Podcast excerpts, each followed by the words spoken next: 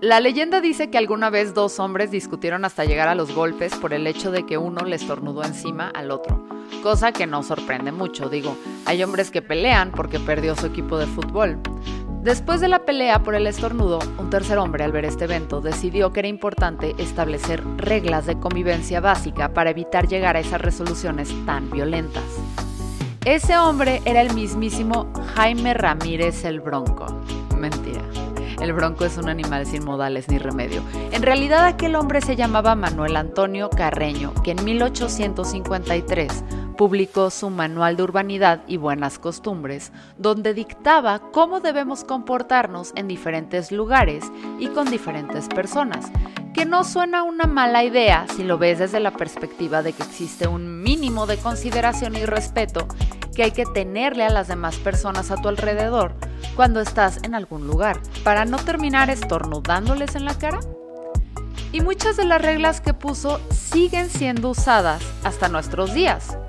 Que te tengas que parar cada vez que una mujer llega a la mesa, culpa de Carreño. Que tener los codos sobre la mesa sea de mala educación, culpa de Carreño. Que tengas guardado a tu mamá y papá por su nombre en el teléfono para que si te lo roban haya menos riesgo de que te quieran extorsionar. Culpa de Calderón. Han pasado casi 200 años desde que Carreño escribió su manual. Nuestra sociedad ya avanzó mucho y ya no hay necesidad de tener manuales que nos digan cómo comportarnos en público. Porque ese concepto es muy de 1800, ¿verdad? ¿Verdad? Mi nombre es Fernanda Dudet y esto es Ya es lunes, el podcast para iniciar la semana en modo hasta que me olvides. Voy a amarte tanto, tanto, hasta que me olvides. Por influencia de mis papás, desde muy chica tuve que cuidar todo ese tema de las buenas costumbres y la etiqueta social. Y por más rebelde que me haya puesto, siempre he considerado que es innegable la importancia de ciertas acciones básicas de comportamiento. No porque es una costumbre de caballeros o porque una dama se debe de comportar de tal o cual manera, sino porque, como hablamos al principio, es esencial tener consideración y respeto por las personas con las que estamos tratando. Al final del día, queremos seguir haciendo negocios con el cliente que paga en dólares, ¿no? En este mundo pandémico, nuestras interacciones sociales cambiaron en maneras que no sospechábamos, empezando porque se acabaron las reuniones en persona y ahora todo prácticamente se arregla a través de mensajería instantánea, videoconferencias o correos electrónicos. Esta situación ha sacado de balance a muchas personas que en la comodidad de sus casas han descuidado las cuestiones sobre cómo tratar a las personas con las que están interactuando. Spoiler alert. Atender una llamada de Zoom vestida formal de la cintura para arriba y en pijama de la cintura para abajo no es una falta de educación, a menos que se te olvide que no apagaste la cámara y te levantaste. Ya les dije que fue sin querer, madre. Así que en este episodio hablaremos de la netiqueta, es el término que se ha inventado para hablar de las consideraciones y buenas prácticas en el mundo del Internet, que van más allá de terminar todos los correos con un saludos cordiales, y no lo inventamos nosotros. Primero debemos entender bien qué es la etiqueta y qué diferencia tiene con un protocolo. Y para ello hablamos con Santiago Villaseñor, wedding planner y organizador de eventos un protocolo y una etiqueta sí te marcan cierta formalidad o ciertas normas que se van a establecer para que tú sepas a qué tipo de acto o evento vas a asistir, ¿no? Desde cómo tienes el acercamiento para dar una invitación, para la expectativa del invitado, qué poder esperar a la hora de llegar. Y eso te marca muchas pautas desde cómo tengo que ir vestido, qué tipo de alimentos van a servir, cómo va a fluir un poco el evento. Eh, el problema es que nos casamos con a veces la etiqueta que es el deber ser y ya no es tan viable hoy en día o tan vigente, por así decirlo, porque eh, en el tema de los eventos sociales se han roto muchos esquemas. Si tú, si analizáramos, por ejemplo, hablemos de las bodas, si analizáramos las bodas hace 50 años, pues era todo un protocolo y realmente las bodas eran copia de la copia, la copia, la copia, la copia, lo único que veías diferente casi, casi era la novia, ¿no? Hasta el vestido era lo mismo. Y hoy en día, eh, y no es nada nuevo, ya vienen unos años atrás esta tendencia de hacer mucho más cálidos y más reales los eventos. ¿A qué voy con la realidad? Antes, el día de la boda, creas una fantasía eh, y vestías a la novia de princesa para tener como el fairy tale y, la realidad es que al día siguiente volvía a estar en su casa en jeans y, no era esa princesa. Y hoy en día las bodas creo que reflejan la personalidad mucho más auténtica de los novios, eh, desde tener unas una, con diferentes temáticas, ¿no? Pueden haber bodas hippie chic, pueden haber bodas mucho más casuales, de repente se ha puesto de moda tener bodas en la playa, en el bosque, en venues abiertos, cuando antes, si nos vamos dos, tres generaciones arriba, las bodas eran ni en lugares, eran en hoteles, ¿no? Y el hotel desde, desde un principio te está marcando como un protocolo. Entonces, creo que ya no son tan vigentes.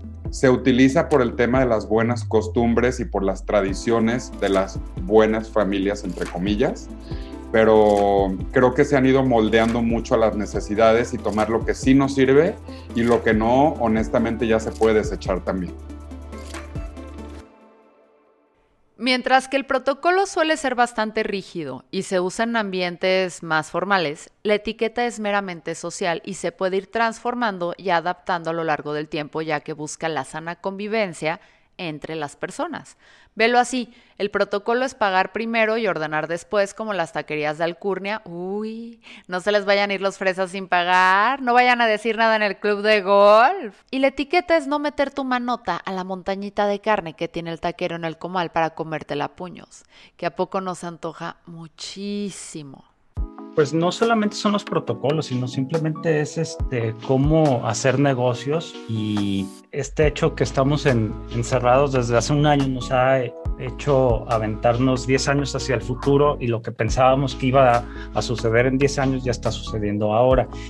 Y una de estas es las reuniones virtuales, las juntas virtuales y básicamente es este es como tener mejores prácticas para llevar una buena conversación hoy día con, con el Zoom o con tantas entrevistas o reuniones virtuales, tenemos que poner más atención, tenemos que enfocarnos más, tenemos que a veces hasta gesticular un poquito más porque tenemos que, es como una especie de, de actuación donde tienes que generar que la gente te esté poniendo atención y no esté haciendo multitasking.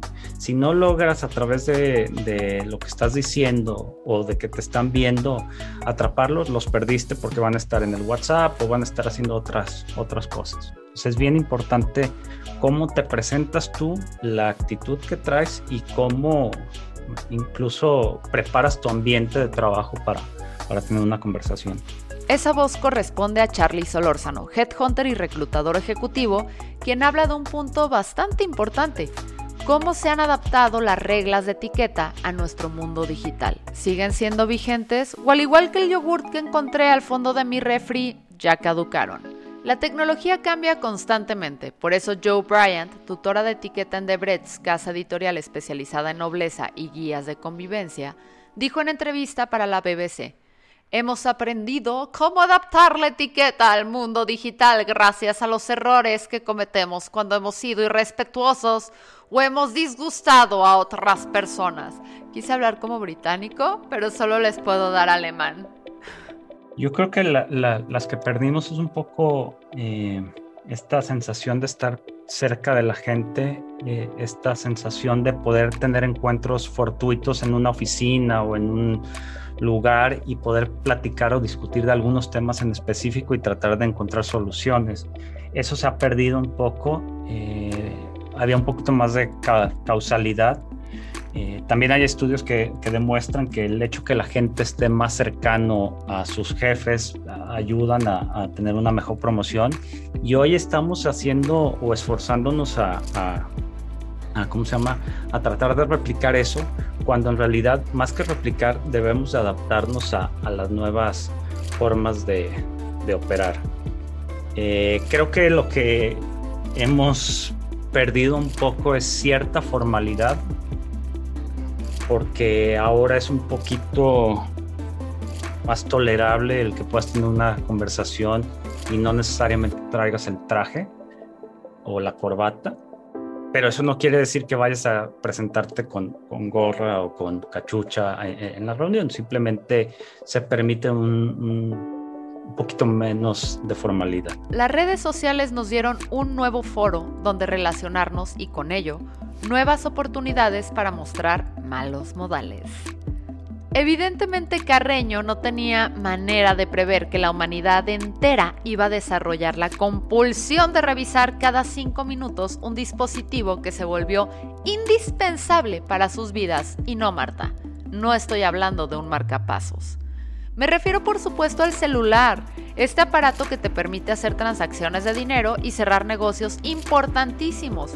Y al minuto siguiente te deja encontrar fotos de Jason Momoa sin camiseta. Pues para festejar el cierre de negocios, pues no me juzguen una, falta de educación en la cual incurrimos la mayoría y que se ha vuelto como un estándar, es utilizar las herramientas de las aplicaciones de mensajería instantánea como WhatsApp como una herramienta de trabajo sin horarios eh, y de una forma indiscriminada. Incluso sé que hay países en los cuales ya hay como cierta normatividad al respecto en cuanto a los horarios o el uso que se le da porque creo que pues en un ambiente de trabajo las cosas tienen que ir por correo electrónico pues para que queden asentadas. Sí hay cosas obviamente que de inmediato puede ser conveniente, pero el problema es cuando esto se vicia y se convierte ya como en una en una obviedad, ¿no? En algo de que, hey, pues te mandé mensaje en domingo a las 11 de la noche, ¿por qué no estás respondiendo si yo sé que tienes tu teléfono contigo? Entonces, eso también me parece, no solo grosero, me parece peligroso para la calidad de vida. Las recomendaciones con el celular son las que ya conocemos pero poco respetamos. Apagar el celular en los lugares donde debe haber silencio no discutir cuestiones privadas en público y menos en altavoz, asegurarse que no estamos incomodando a los demás y usar unos audífonos para escuchar tus rolas de Maná, Kevin. A nadie de la oficina, a nadie le gusta Maná, a nadie, la loca del muelle, de, la loca se queda sola. Mira, me vale, eso sí, me vale madres, me vale madres, Kevin. Y la regla de oro, Siempre es descortés prestarle más atención al teléfono que a una persona. Eso no solo aplica cuando estamos en una reunión, ya sea con amigos o con personas del trabajo.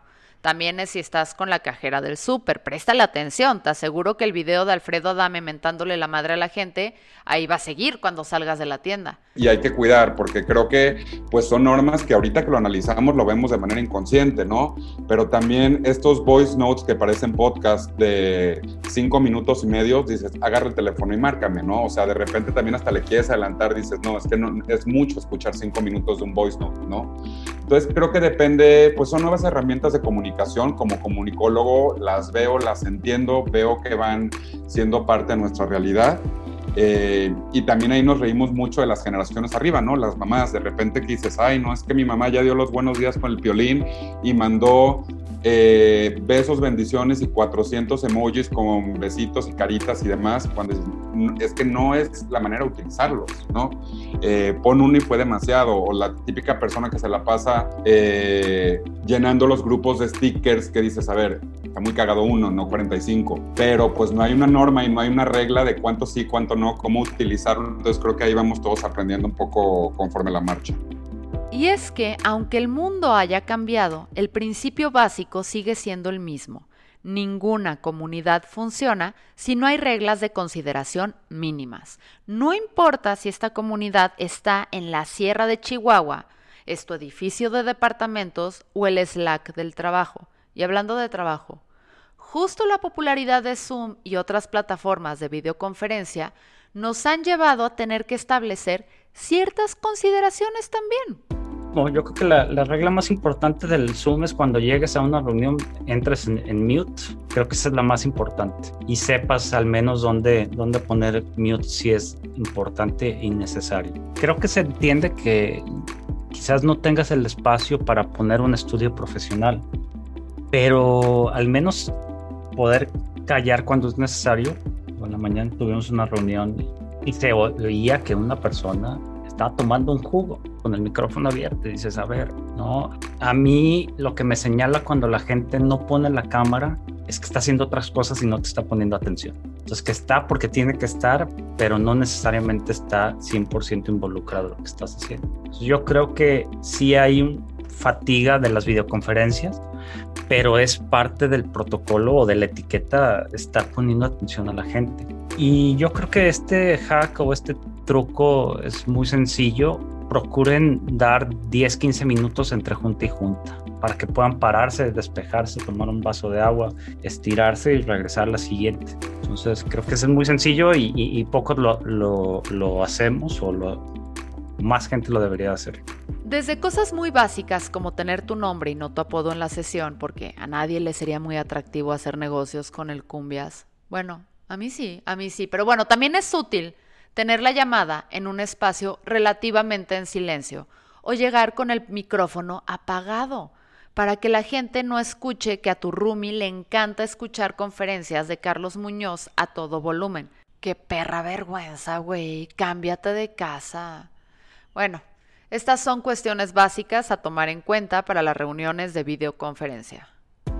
Creo que algo que agradezco muchísimo es cuando una persona es súper organizada y súper puntual en sus, en sus reuniones y el tener con mucha anticipación como el link del enlace en donde te vas a reunir por Zoom o la agenda de la oficina que ya quedó apartada, etcétera, creo que es muy útil, al igual que ya estando en la reunión, el tener la posibilidad de asignar a una persona como anfitrión cuando tú tienes que irte, el poder levantar la mano y ceder la palabra, el poder compartir archivos, compartir pantalla, hacer incluso anotaciones dentro de lo que todo el mundo está viendo, Creo que es algo que nos ha funcionado bastante bien y que nos ha servido y está perfecto. El hecho de que no tengamos que andar preparando la sala de conferencia, el proyector o el café para echar el chismecito después de la reunión han agilizado mucho las conferencias. Pero eso no significa que tengamos que perder toda la formalidad.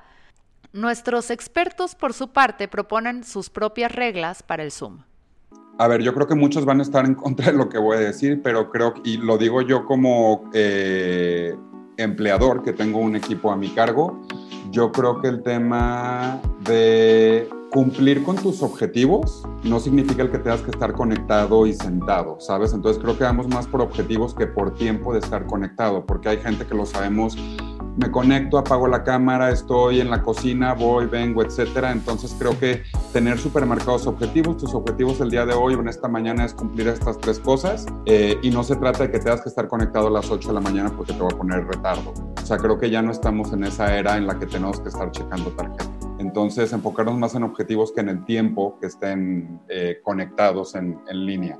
Ese sería el primero. Una línea de etiqueta yo creo que sí no deberíamos de perder, o por lo menos en mi línea de negocio, el a veces estar en casa nos sentimos mucho más a gusto y podemos estar eh, vestidos de una manera más informal. Cuando creo que depende obviamente la línea del trabajo. Si eres un creativo, pues bueno, no vamos a pedir que te vistas de zapato y de traje, etcétera. Pero creo que a todos, independientemente de la línea lo que nos dediquemos, el estar en casa, pues le bajamos un poco y nos relajamos. Entonces creo que el sí, sí marcaría un código de vestimenta. Ya si quieres tú sea de la cintura para arriba, aunque sea, que todos le hemos aplicado y prohibiría, si es por cuestiones de etiqueta, estos fondos de monitos, playas, animalitos, etcétera, que se me hacen, eh, que rompen con la línea de lo que quiere, de, de lo que representa tu marca. Vuelvo a lo mismo. Si eres un creativo, si eres un diseñador, está perfecto que tengas el espacio atrás. Si estás teniendo una junta con un cliente importante y presentando un plan de negocios, un, presupuesto, etcétera, creo que tenemos que regresar a la sobriedad. La era digital nos ha permitido comunicarnos con personas que incluso puede que no conozcamos más allá de una pantalla. Sin embargo, eso no significa que dejen de ser personas y que debemos de tener las mismas consideraciones con ellas como si estuvieran en la misma mesa. A menos que sean Fernández Noroña, ese no es persona. Hablar de cosas de etiqueta y de carreño tal vez es algo que solo tu abuelita trae a colación cada domingo familiar, pero si la pandemia nos dejó algo bien claro, es que somos changuitos sociales y como tal es básico que aprendamos a convivir de buena manera con nuestros pares. Hoy día ha cambiado inclusive la manera de, cómo se relacionan las empresas o, los empleados entre sí. Hoy es normal no esperar necesariamente que te respondan de manera inmediata, sino que pues, es un trabajo asíncrono donde tú das una tarea, pides algo y no estás esperando que en ese momento te contesten, simplemente dejas que la gente opere, responda y después colabora. Entonces creo que lo que sí va a pasar es que las juntas van a tener que ser más eficientes. Eh, definir cuándo una junta es necesaria o cuándo se puede solucionar a través de alguna herramienta, después nomás tocar base para ver si se pudo resolver. Este, sí es muy, creo que es muy bueno tener esta flexibilidad de poder mandar instrucciones, pero también creo que de vez en cuando se necesita tener ciertas eh, conversaciones para tocar base y poderse, eh, ¿cómo se llama? Pues hacer un catch up, digamos. Y también nos ayudan a entender que la etiqueta y los buenos modales no son solo para la gente que va al club de golf. La etiqueta y los buenos modales son de quien los trabaja. Eh, una persona que está acostumbrada a, a, simplemente y expuesta a la convivencia, creo que tiene más herramientas para desenvolverse en cualquier lugar. A una persona, estoy hablando de un extracto altísimo que se la vive en su edificio, en su oficina encerrado, en el avión, me estoy yendo hasta arriba, ¿no? Tomando junta en juntas y de repente tú lo pones en un escenario donde lo saques de su área confort y lo pones en el mercado de abastos, pues a ver si consigue algo, ¿no? A ver quién, quién te resuelve más rápido, quién puede conseguir ese descuento, quién puede, quién puede saber cómo tener approach, dónde está la mejor fruta. Estoy inventando tonterías, ¿no? Las reglas de etiquetas que no provienen de arriba de una clase alta y que sí pueden venir de una clase eh, media, media baja y que creo que a veces son más útiles es eh, simplemente el tema de saber convivir, ¿no? El saber desenvolverse en cualquier tipo de, de situación. ¿Por qué? Por el tema de, que en el día a día una persona de clase baja puede estar más expuesta a la gente en los camiones, al ingreso, a la fila en la tortillería, al tener que hacer un trámite público, al subirse un taxi, al exponerse a todo tipo de personas y tienes una empatía mucho más sencilla creo, en este aspecto, ¿no? Buenos días, buenas tardes, buenas noches, ¿cómo está? Platicar cuando una persona de un estrato social más alto puede estar más ensimismado en su burbuja y de repente si lo sacas de, su área de confort, de su despacho, de, su oficina, etcétera, y lo pones con algún otro tipo de gente, pues probablemente no va a ser cuál es la manera de tener el approach, ¿no? La manera de, poder eh, interactuar. Entonces, eh, coincido el que las reglas eh, de, etiqueta social, por así decirlo, pues no son exclusivamente de una clase. Creo que sí están marcadas para cierto tipo de, eh, eventos.